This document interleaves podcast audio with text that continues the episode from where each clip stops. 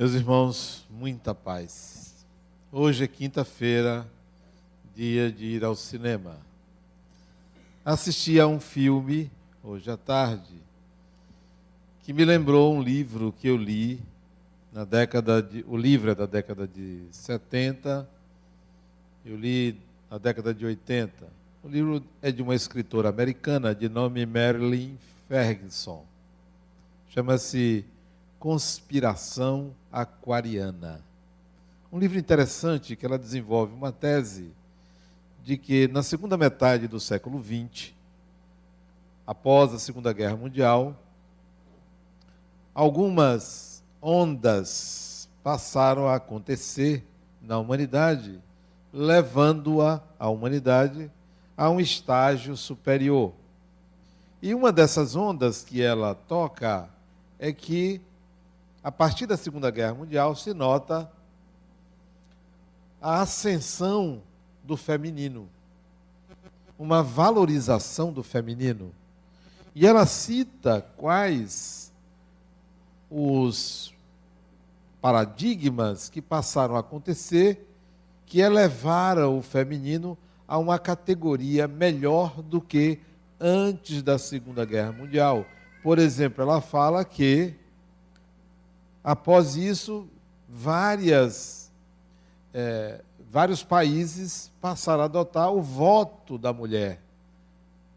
E outras, é, outros exemplos em que há uma ascensão do feminino. E ao assistir esse filme, eu me lembrei do livro dela. O filme que eu assisti trata do feminino. É a história de uma mulher e nesse filme, o final do filme, eu vou começar pelo final, vou contar o final, porque se vocês assistirem, já vão assistir sabendo de que se trata. No final do filme, ele morre.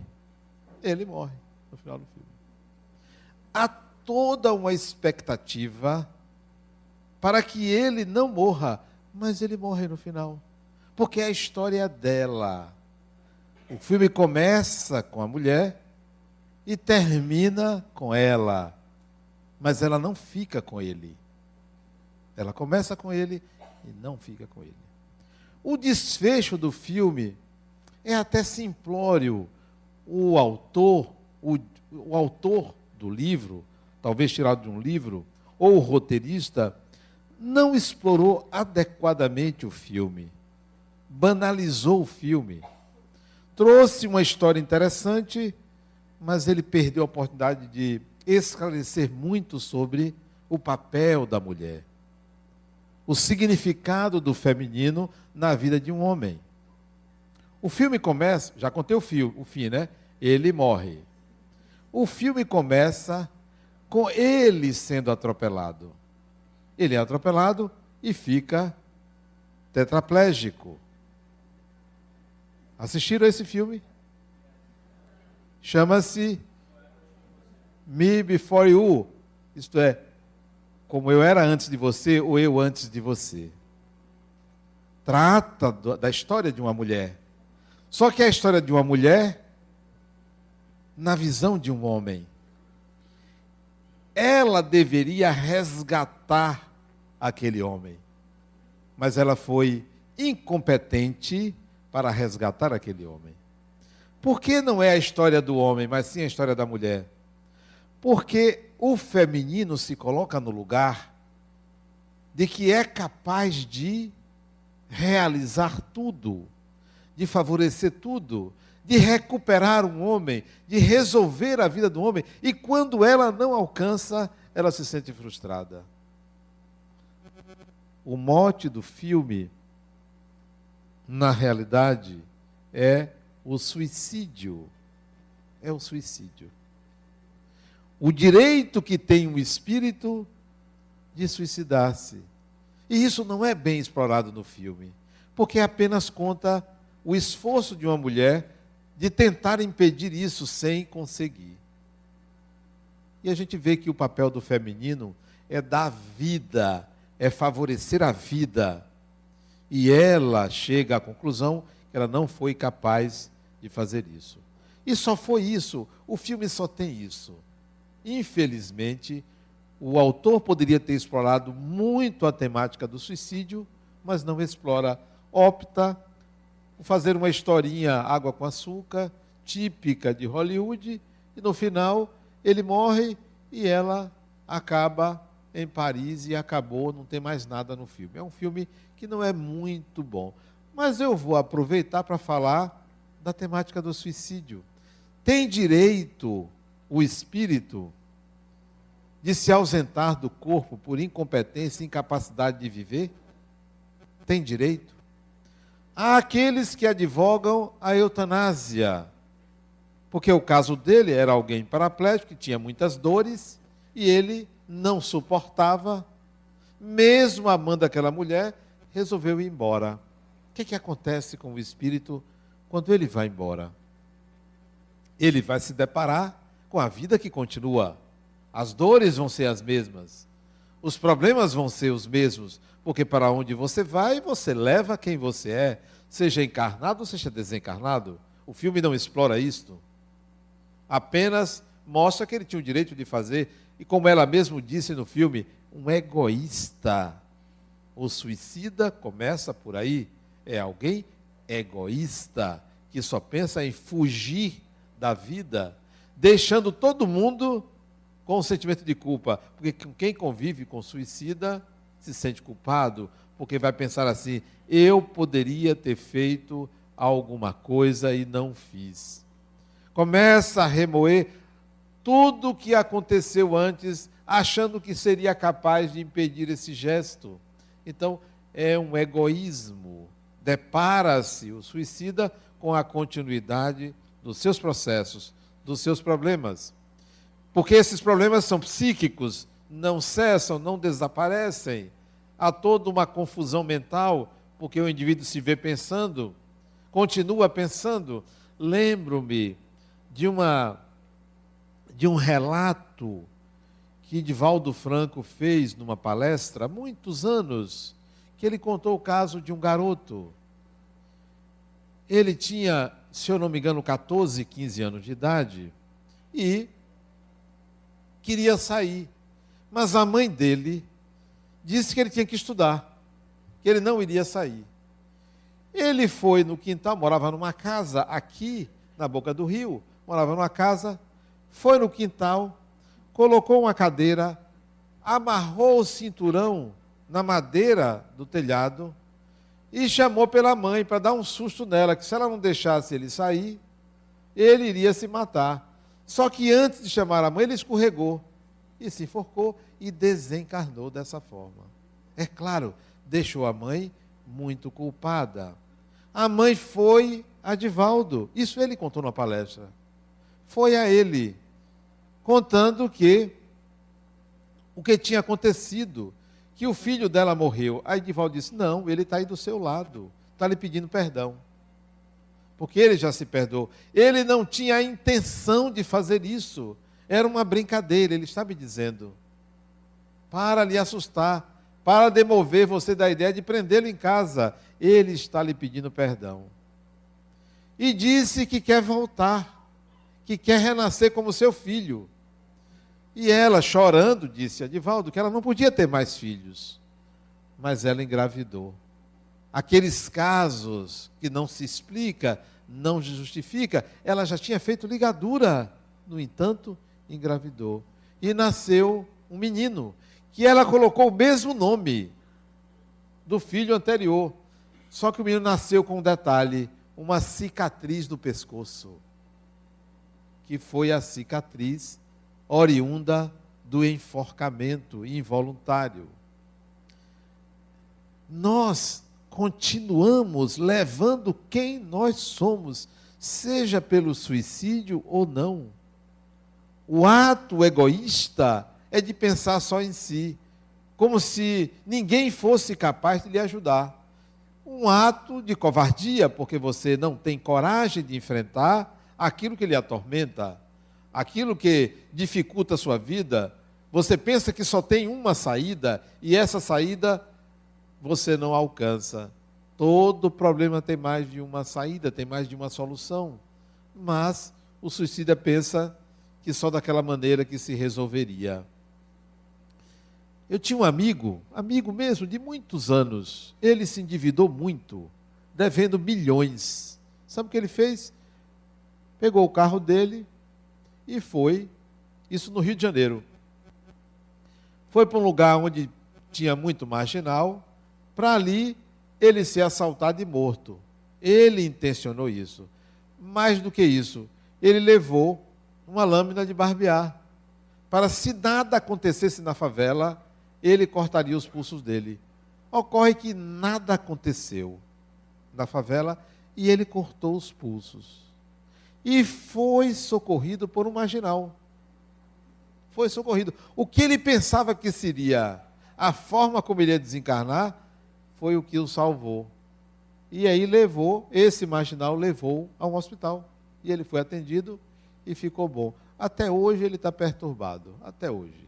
Ele deve ter uns 70, 70 e poucos anos de idade. Não. É covardia. É fuga de si mesmo. Você tem que enfrentar seus problemas. A vida vai lhe colocar sempre em contato com quem você é. Não adianta você querer fugir por aqui e por ali. Então o suicida se depara consigo mesmo. No caso do filme e nos casos de eutanásia, o que é que acontece? Será que a pessoa que está em estado terminal tem o direito de abreviar a vida? Será que seria adequado você com 80 anos ali é, é, em coma pedir alguém para desligar os aparelhos por você? Será que há esse direito? Direito o espírito tem, mas quais são as consequências desse direito? Quando o espírito decide desencarnar, isto é, cometer o ato do suicídio, ele começa a lesar a vida. A vida é inerente a ser espírito. Não é possível ser espírito sem consciência de vida, sem preservação de vida. Preservar a vida é inerente a ser espírito. Quando você deseja morrer, mais ainda, quando você imagina como você deveria morrer, você começa a lesar a própria vida, a si mesmo. Portanto, esse pensamento, insistentemente, esse pensamento que torna-se um padrão, começa a lesar o seu perispírito. E aí você começa a adoecer. A doença já não é só psíquica, é também física, porque vai para o corpo espiritual. Você desencarna, se desencarnar dessa forma, você desencarna e leva uma lesão, uma lesão perispiritual. Fica uma marca. A lesão não é só do corpo físico, a lesão é do perispírito. Então, o suicida, seja aquele que fez isso rapidamente, seja aquele que atenta contra a vida durante muito tempo, ele lesiona o seu corpo espiritual. Pessoas que passam muito tempo na inércia, sem querer viver, embora não tenha coragem de se matar, lesiona o seu perispírito. Isso terá consequências psíquicas, isso terá consequências no seu corpo espiritual. Isso vai atrapalhar a sua vida fora do corpo físico. Então, o suicida, ele lesiona o seu perispírito pelo padrão de pensamento. Não é só pelo ato que ele comete, não é só pela lesão física. A lesão começa no perispírito, a lesão começa pela sua forma de pensar. Daí, todo suicida se arrepende. Todo espírito que comete esse ato, ele chega à conclusão que não deveria. Aí ele volta. Me lembro de outro caso também, contado por Chico Xavier, de um indivíduo que logo cedo, jovem, teve um problema na perna direita e teve que amputar a perna. Um problema que eu não me lembro qual foi, relatado no livro, está no livro Chico de Francisco, que ele teve que amputar a perna, jovem. Tempos depois, ele teve que amputar a segunda perna, as duas pernas. E a doença que ele tinha estava atingindo os braços e talvez precisasse tirar um dos braços. E o pai foi a Chico Xavier e Emmanuel disse ao pai: ele vem cometendo suicídio há muitas encarnações. E nesta, por consequência, lesionou o perispírito a ponto de perder os membros para impedir que ele se suicidasse de novo. Quer dizer, o espírito tinha esse padrão de fugir da vida durante algumas encarnações. Fica a lesão. A lesão acompanha. Então, não é bom negócio o suicídio, porque o grande prejudicado é o próprio espírito. Dizia-se antigamente que quem se suicida ia para um vale dos suicidas. Essa é uma ideia antiga. Por um livro psicografado por Ivone Pereira, chamado Memórias de um Suicida. Mas esse vale no mundo espiritual, onde iam suicidas, hoje não é mais um vale. Instalou-se instituições de amparo a quem comete esse ato insano. Instituições de recuperação do perispírito, instituições de atendimento psicológico, instituições de planejamento espiritual do retorno desse espírito. São várias instituições de acolhimento porque a misericórdia divina atua também, mas nada vai resolver aquilo que está na alma desse indivíduo, que é a tentativa de fuga, que é o egoísmo. Quando o suicida reencarna, ele vai apresentar essas tendências, ele vai apresentar esse medo de que isso ocorra de novo. Que nem você, quando tem um acidente de carro, quando você volta a dirigir, você fica com receio de acontecer. Você fica mais cauteloso cautelosa, fica com medo. O suicida, quando reencarna, quando chega à mesma idade que ele cometeu o suicídio no passado, ele fica com medo de acontecer de novo, porque gera um trauma. Os traumas não são só ocorrências de uma encarnação, várias encarnações podem nos trazer traumas que se repetem.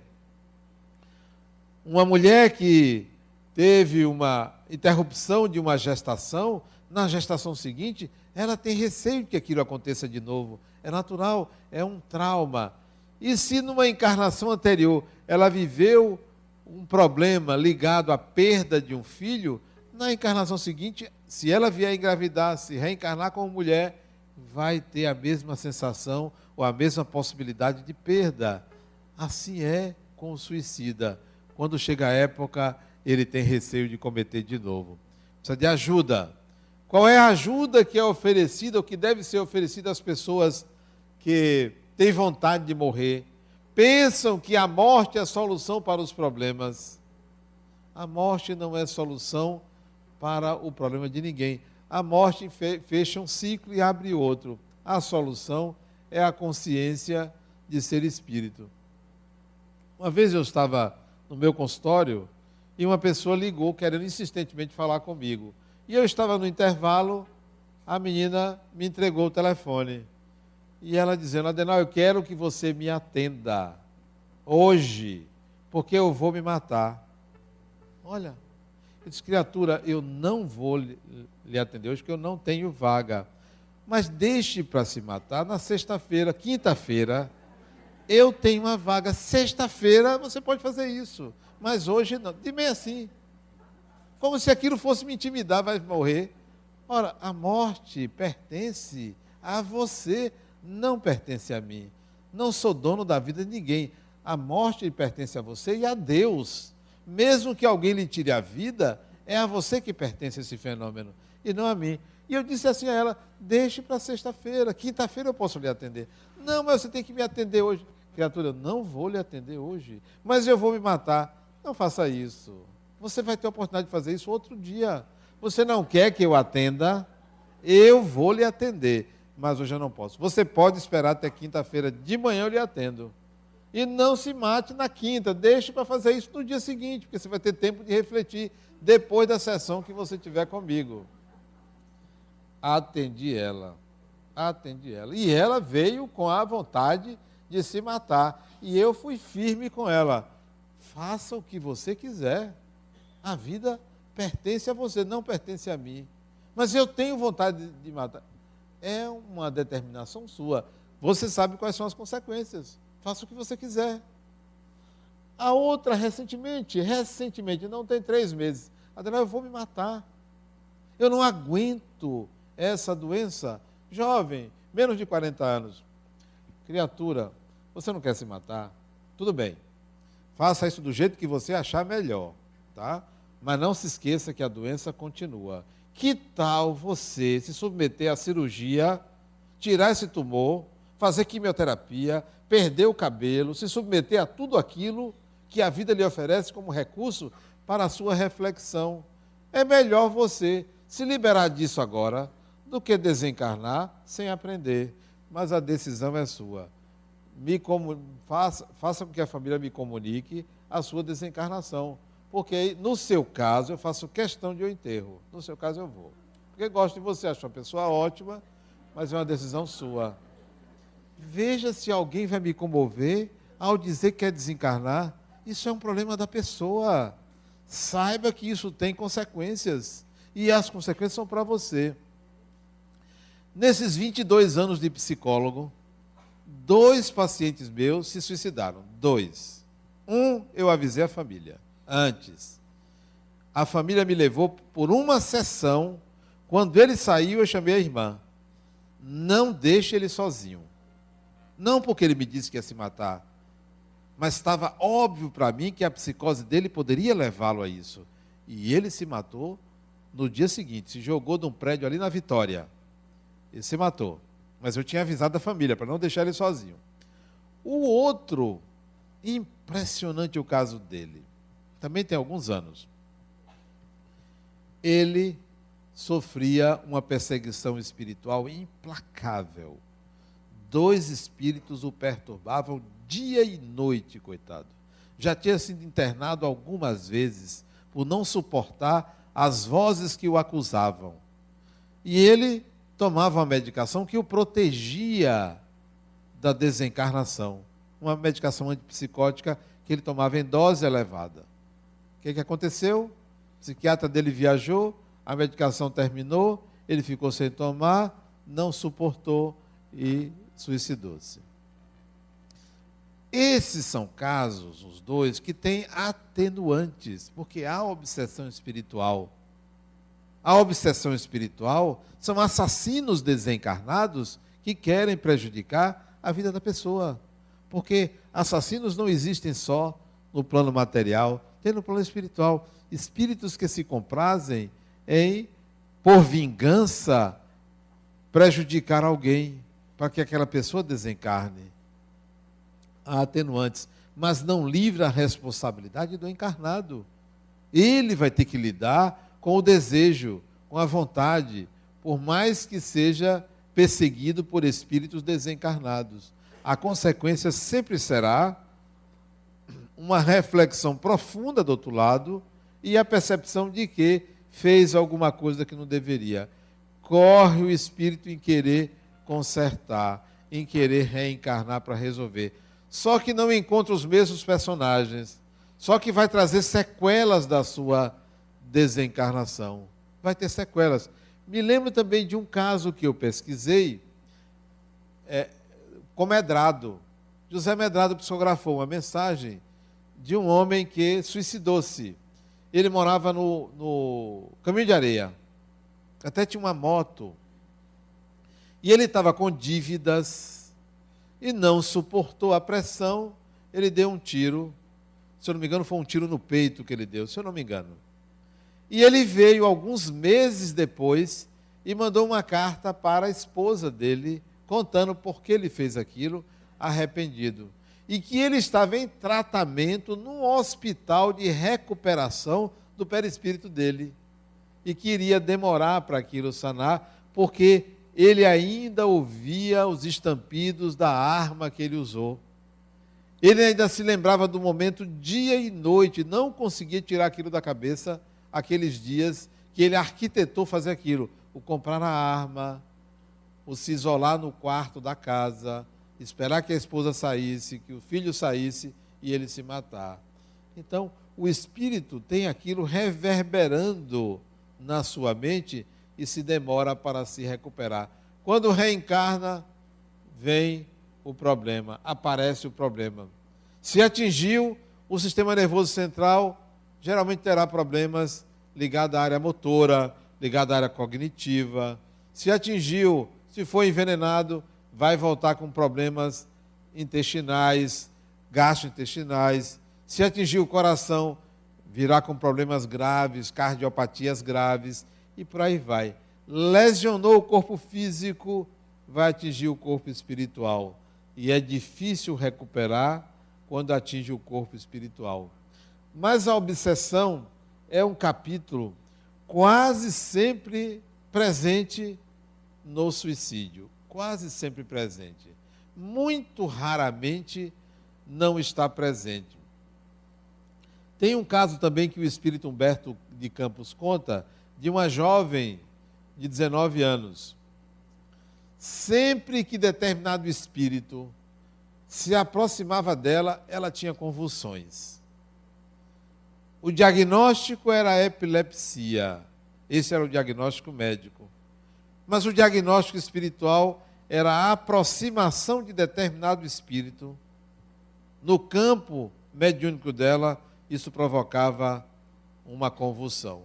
Ela não via o espírito Bastava que ele entrasse na porta da casa dela, ela tinha uma convulsão. Era medicada e aquilo era controlado. Mas sempre que o espírito aparecia, ela, ela tinha esse sintoma que era a convulsão. Pois bem, um dia o espírito adentra a casa, vai ao quarto dela e diz a ela: vá no quarto de seu pai. Ela, sem ver, obedece o comando dele e vai no quarto do pai abra a última gaveta. Ela abre a última gaveta. Afaste as roupas. E ela obedecendo esse comando. Veja o poder que este espírito tinha sobre ela. Ela afasta, pegue a arma. Ela pega a arma, aponte para a cabeça. Ela apontou e se matou. Assassinato a sangue frio desse espírito. Neste caso, havia uma ligação tão forte entre eles, um domínio tão forte que ele conseguiu fazer isto. Pessoas frágeis que não enfrentam aqueles que acham que têm poder sobre você, podem fazer isso, podem dominar. Ninguém deve se deixar dominar por outra pessoa. Nós somos espíritos, somos seres livres. Por que vou deixar alguém dominar a minha vida? É o caso de pessoas que de encarnação em encarnação se deixam submeter por outros que se acham deuses. O Espírito André Luiz também relata de casos de tribunais que os espíritos fazem. Aproveitam a credulidade de alguns que acham que serão julgados depois da morte. Pois eles armam tribunais. Pega aqueles que se sentem culpados, manietam e levam para esses tribunais e aplicam as penas a essas pessoas, tornando-as escravas deles, por culpa. E a pessoa acha que ali está diante de um tribunal divino. São espíritos enganadores, como existem muitos aqui que enganam, que ligam para sua casa e mandam você depositar um dinheiro. Ligam para sua casa vendendo algum produto que não existe, ou até pela internet. São enganadores. Existem enganadores encarnados, existem enganadores desencarnados. Então, não aceite ninguém que domine ou determine o que é que você deve fazer, principalmente se lhe impõe algum tipo de sofrimento. Não aceite. Alguém que tenta chantagear você, alguém que sabe alguma coisa de você e você cede para que a pessoa não diga, pois diga, não tema, não, pois fale. A melhor coisa é você se libertar de um segredo. Segredo é aquilo que você deve contar ao seu melhor amigo, que de fato vai contar ao melhor amigo dele. E aí todo mundo fica sabendo. Quer se aliviar de um segredo? Conte a alguém e peça segredo, porque ninguém aguenta ter um segredo. Peça porque essa pessoa vai contar a alguém. Diga assim, olha, por favor, não conte a ninguém. Você já está dizendo, desabafe com alguém, porque a pessoa não aguenta. E vai chegar para alguém e vai dizer assim, fulano, eu só estou dizendo porque é você, porque ele ou ela me pediu segredo. Por favor, não conte a ninguém. Pronto. Essa pessoa já vai contar para outra pessoa com a mesma palavra. Olha, eu só vou te contar porque é porque é você. Então, não tenha segredo. Pelo menos escolha uma pessoa que espalhe para você, que diga ao mundo para você e você pedindo segredo. O suicídio desta pessoa foi um assassinato, mas esta pessoa tem a sua responsabilidade por se deixar dominar por alguém, por se deixar levar por alguém. Uma encarnação, duas encarnações, torna-se escravo. E você então fica na mão de outra pessoa. Foi o caso dessa pessoa. Provavelmente sentindo-se culpada, provavelmente se achando devedora do outro. Ninguém deve nada a ninguém. Ninguém deve karmicamente nada a ninguém. Se você deve, por exemplo, um dinheiro a uma pessoa e essa pessoa desencarnou, a dívida está sanada, né? Não. Quando você reencarna, você vem com esse débito. Mas não há pessoa, há vida, porque você se apropriou de algo e que você não devolveu. Você vai devolver a vida. E aquele que é credor, quando reencarnar, vai receber esse dinheiro de algum lugar. Não precisa ser de você, porque ninguém deve diretamente a ninguém. Você não tem que pagar uma pessoa porque você fez algo contra ela. Você não tem que pagar ela. Se você hoje vive com uma pessoa e essa pessoa lhe maltratou, essa pessoa não deve nada a você, deve à vida, nem você deve a ninguém. O nosso nível de evolução é que determina o meio e as circunstâncias que a gente nasce, e não para pagar nada a ninguém. Ninguém deve absolutamente nada a ninguém. Não aceite alguém lhe cobrar algo de outra encarnação. Não aceite. Olha, Fulano, aquilo aconteceu lá atrás. Agora a vida é outra. Se ele devia lá, cobre lá. Volte lá e cobre lá. Não me cobre nessa encarnação, porque eu só devo à minha consciência mas não a ninguém. Às vezes a nossa consciência é que leva-nos a pagar alguma coisa ao outro, mas não porque há uma lei divina que diz: olha, aqui se faz, aqui se paga. Isso não existe. Você não deve absolutamente nada a ninguém. Você deve a sua consciência. E os espíritos desencarnados, aqueles que porventura têm inimigos desencarnados, se aproveitam da sua culpa para lhe obsidiar, para lhe manietar, para lhe chantagear. E aí você ouve aquela vozinha lhe xingando, dizendo que você é isso, que você é aquilo. Quando eu ouço alguma coisa assim que vem do mundo espiritual me agredindo, eu digo, olha lá ele. Comigo não. Não, não, não. Nem adianta, porque eu não vou me submeter a isso. Eu sei quem eu sou, eu sei o meu valor. Não preciso que ninguém esteja me paparicando e me elogiando, porque eu sei o meu valor, e nem preciso que ninguém me diminua. Não aceite que nenhum pensamento lhe diminua. Chegue à conclusão que você é simultaneamente Deus e demônio. Chegue à conclusão que você é simultaneamente bom e mal. Não precisa ninguém lhe dizer. Não chegue à conclusão que você é só mal. Nem chegue à conclusão que você é só bom. Nós somos polaridades nós estamos transitando entre um extremo e outro. Por que, que eu vou aceitar que um espírito me diga que eu fiz isso, fiz aquilo no passado e que eu vou pagar? Não. Pode cobrar de Deus, porque minha ignorância foi dada por Ele. Se Ele me deu a ignorância, então permitiu que eu errasse. Então, vá lá, o problema é com Ele. Acerte com Ele, não acerte comigo. A obsessão espiritual está presente na maioria das psicopatologias. Está presente. Não é só no suicídio. Na maioria das psicopatologias, a obsessão espiritual está presente. Mas não pense em inimigos do passado como se fosse um obsessor, um espírito, uma pessoa que esteja lhe perseguindo. Pense assim: semelhante atrai semelhante.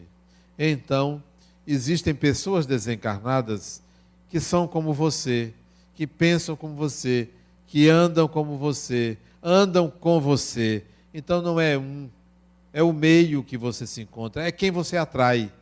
E semelhante atrai semelhante. Então você vai andar com espíritos que pensam como você, que sintonizam com suas culpas. Então pode-se dizer que são perseguidores de ocasião, perseguidores ad hoc, perseguidores daquele momento, é, perseguidores oportunistas. Então, você está sujeito. Digamos que você tem uma culpa e vai num restaurante. Espíritos que estejam ali no restaurante que queiram lhe perturbar, acessam você pela culpa. Digamos que você vai numa festa, espíritos que não são os mesmos, espíritos que estejam ali e que vejam a sua culpa, podem lhe perturbar. Você vai ao centro espírita, a mesma coisa, à igreja, a mesma coisa, porque você vive num ambiente semelhante ao que você é. Então isso é obsessão. Não é simplesmente um espírito.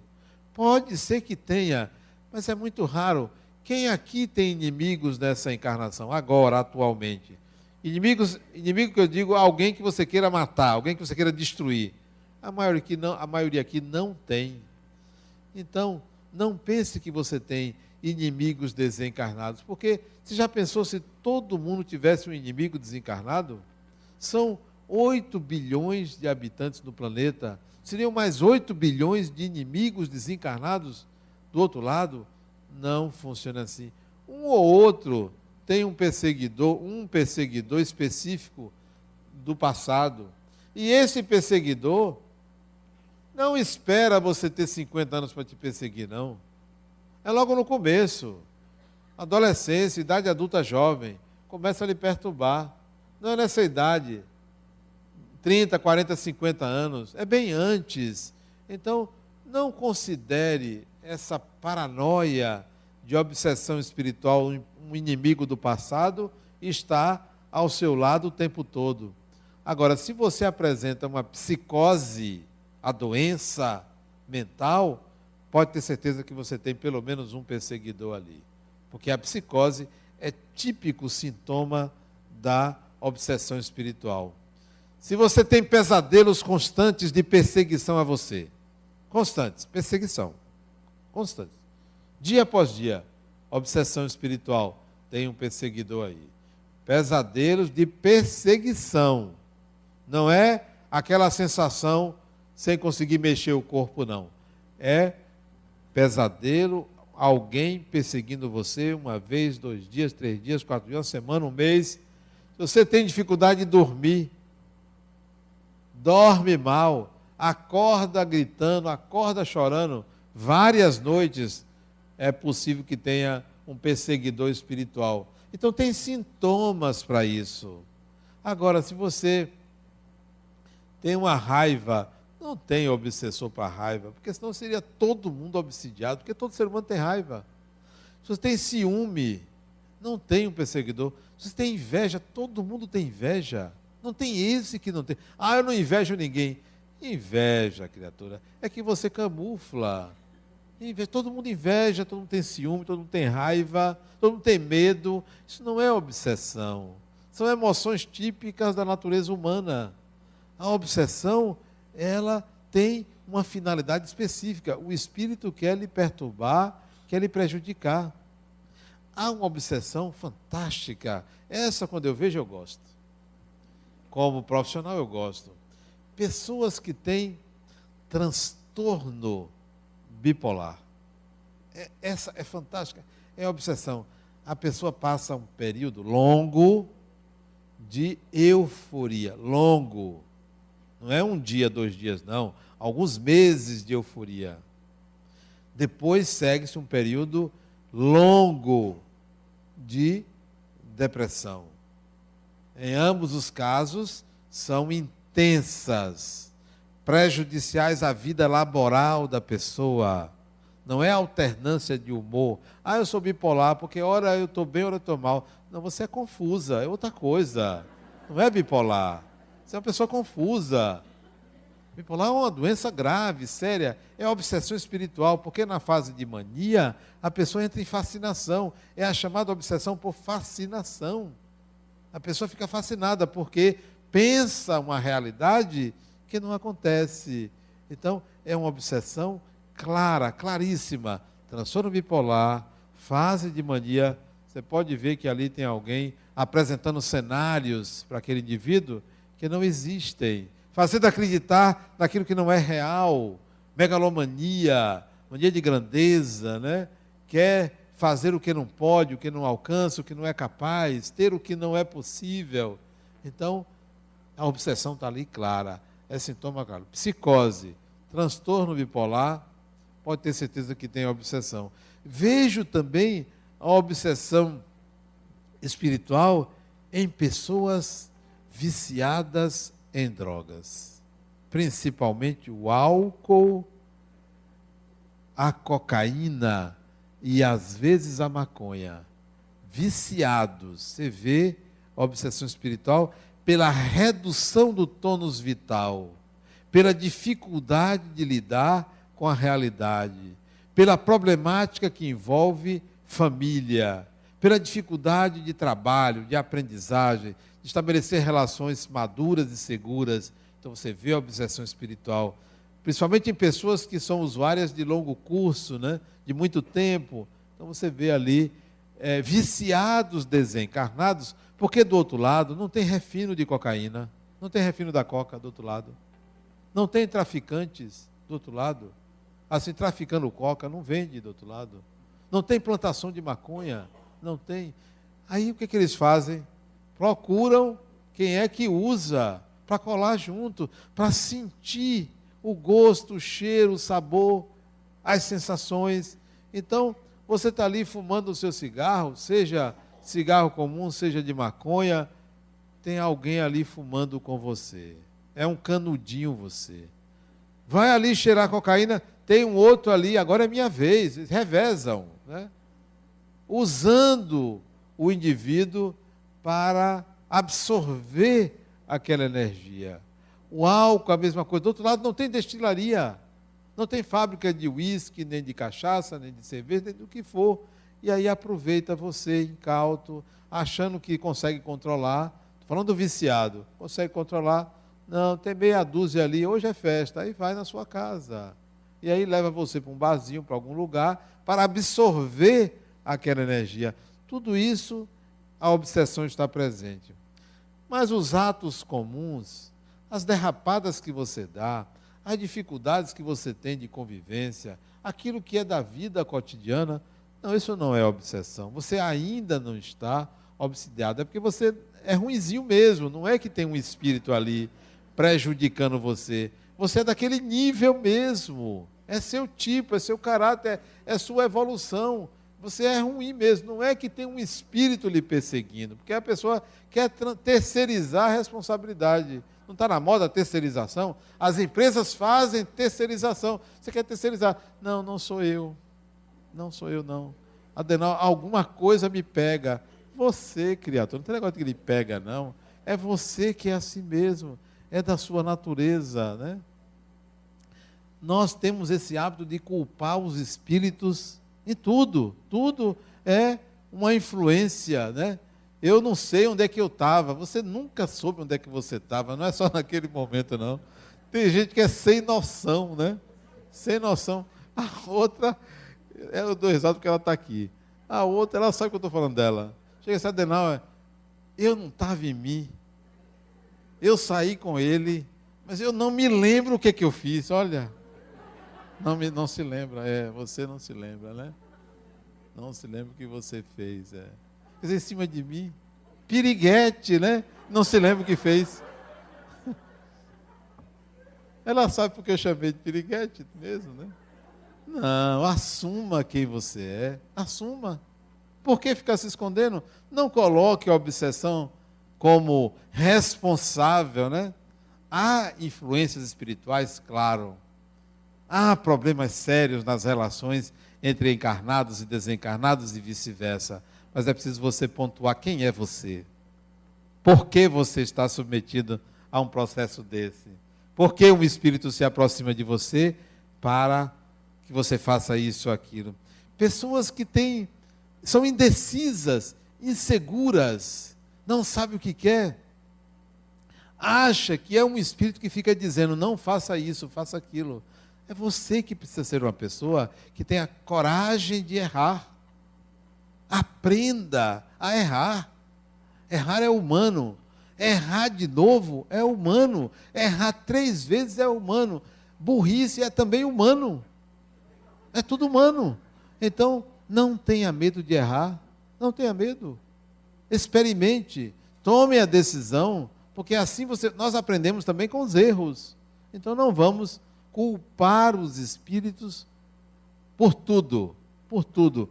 A, a regra básica para mim é essa: olha, eu estou pensando uma coisa ruim, sou eu que sou ruim, eu não vou acreditar algum espírito. Agora, provavelmente, se eu mantiver um pensamento nesse padrão constantemente, contra a minha vontade, constantemente, contra a minha vontade, é possível que tenha uma outra vontade querendo prevalecer sobre a minha.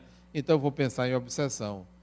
Mas se eu eventualmente tenho um pensamento negativo, sou eu. Eu não vou acreditar um espírito, uma coisa que é eventual.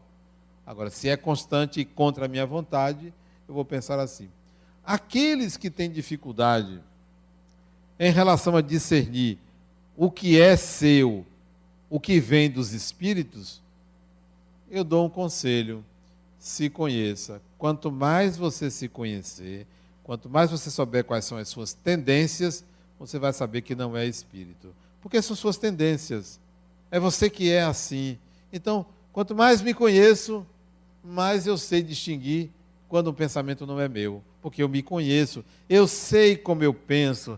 Eu sei quais são as linhas de raciocínio.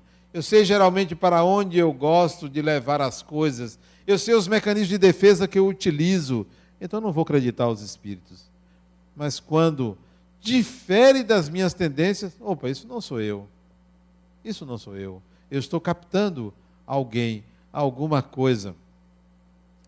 Eu, quando estou tomando banho, eu tenho muitas, faço muitas reflexões e recebo muitas inspirações quando estou tomando banho. E uma vez eu estava tomando banho, não foi uma vez só que eu tomo banho, eu tomo banho todo dia. Mas uma dessas vezes, eu não estava pensando em determinado assunto, veio o assunto. Espera isso não sou eu. Fale na palestra hoje. Aí sai, então não sou eu. Porque além de eu não estar pensando aquilo, veio o pensamento. Fale na palestra hoje. Então eu vou falar na palestra. Não foi hoje, não, foi outro dia. Então, é possível você distinguir quando não é você porque você se conhece, porque sai do seu padrão de pensamento, sai da sua forma de pensar e da sua tendência emocional, psicológica, espiritual. Então, isso é a boa influência. Nós temos mais boas influências do que más influências. Nós somos melhores inspirados do que levados a cometer equívocos nós não somos alvo, a maioria, o tempo todo, de espíritos que querem nos prejudicar. A maioria dos espíritos que se aproximam de nós é para nos ajudar. Por que é assim? Porque a maioria de nós vive em clãs, vive em grupos familiares. Então, quando você desencarna, você se associa a grupos de espíritos afins. Quando você reencarna, reencarna com espíritos afins. Esta relação permanece. Então nós temos muito mais espíritos afins do outro lado do que espíritos que queiram nos prejudicar. Sintonize com esses bons espíritos, com os espíritos afins, fazendo o quê? Fazendo com que você viva esta encarnação, ou a qualquer momento, ou a todo momento, o melhor de você dando o melhor de você para si, para o próximo, para a sociedade. Essa é uma receita infalível. Muita paz.